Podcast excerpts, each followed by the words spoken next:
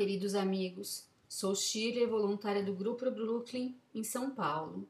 Hoje estou aqui para falar sobre o segundo princípio do mês, que é paz também são gente. Trata-se de um princípio humanizador que se destaca diante de uma crise de humanidade, de uma sociedade que não consegue ser humana. Passado o tempo da criação deste e dos outros onze princípios que grupos do amor exigente receberam, intuídos por Padre Haroldo e Dona Mara, percebemos que eles continuam atuais, por proporem alternativa para as crises contemporâneas, sendo fecundos para a melhoria da qualidade de vida. Na terceira semana, este princípio tem como enfoque o eu e a sociedade, porque ao buscar recuperar a nossa humanidade, nos tornamos restauradores da humanidade do outro. Eu não posso ser eu sozinho ao excluir ou desumanizar o outro mas sou eu no convívio humanizado com outros tantos homens e mulheres. Dependemos do outro para nos tornarmos cada vez mais humanos. Após termos passado o mês anterior fazendo um levantamento da nossa raiz cultural, refletindo sobre os fatores que contribuíram para que chegássemos até aqui da forma como chegamos, e tendo atravessado esse processo de identificação, despertamos para o fato de que tudo está interligado. É verdade, queridos amigos. Reconhecer a nossa humanidade implica entender que somos dependentes uns dos outros, porque a pessoa exige sempre a relação e não o individualismo. E por falar em pessoa, Santo Tomás de Aquino, frade dominicano e professor universitário, além de teólogo e filósofo, foi também um grande antropólogo. Tomás nos ensina que ser gente é ser pessoa, então ser pai, ser mãe é ser alma e corpo, e, como tal, é estar submetido aos dissabores do contingente. Isto é uma grande verdade. No a nossa vida tem se tornado, em muitos momentos, reflexo do que vivemos em sociedade. Então, esse princípio faz com que olhemos para isso com mais atenção. O abandono a princípios fundamentais que ressaltam as dimensões do amor e do serviço ao próximo, do perdão e da misericórdia, da justiça e da ética tem conduzido a vida humana e a convivência social para o mais completo caos. Automatizamos nossas relações, exploramos nossa natureza, adotamos um perfil consumista, esgotamos os recursos, bens e serviços naturais. Então, quando me compreendo como gente, vejo que faço parte da totalidade e me reconheço como corresponsável na constituição e na manutenção desse ambiente comum. Disso decorre que me dou conta de que estamos todos no mesmo barco e que somos chamados a remar juntos.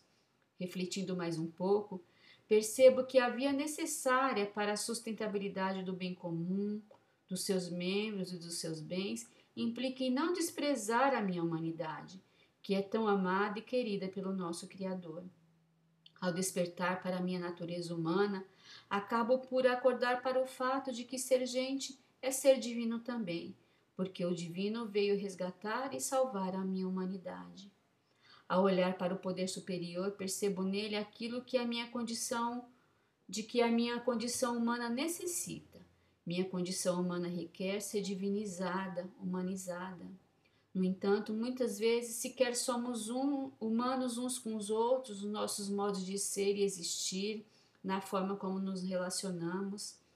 Então, este princípio, no segundo mês do ano, vem para que acertemos as velas, para que estabeleçamos um novo contrato meu para com o outro, contrato este que seja capaz de promover a partilha daquilo que tenho de bom, incluindo eu e o outro, em um vasto movimento de reconstrução e redescoberta da minha própria humanidade.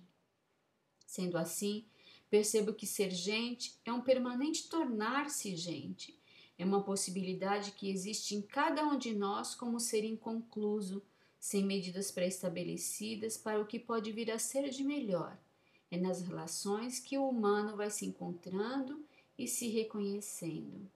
Sabe, este princípio do mês, tendo em vista o eu e o outro, me remete àquilo que Santo Agostinho propunha em A Cidade de Deus, como lugar da verdadeira felicidade é aquele que é constituído por homens virtuosos. Virtuoso é o homem que escolhe o caminho do bem para viver, como esclarece o próprio Santo Agostinho em seu outro texto do livre-arbítrio. O que Agostinho nos diz é que, sendo gente, devemos buscar a felicidade como um dom. Se o homem é infeliz, insatisfeito, escravizado, carente de si mesmo e dos outros, sem acesso ao seu interior, chave da liberdade autêntica, ele é incapaz de viabilizar relações que direcionem para o bem comum. Assim, este princípio humanizador é profundamente marcado pela dimensão espiritual. Termino essa mensagem, queridos amigos, desejosas de que sejamos cada vez mais humanos, desejosas de que ampliemos nossa percepção de que toda pessoa humana nunca é um fim em si mesma e que também não é um mero instrumento a ser avaliado do ponto de vista da sua utilidade. A pessoa humana foi criada para viver em conjunto, na família, na comunidade, na sociedade, onde todos os membros são iguais na sua humanidade.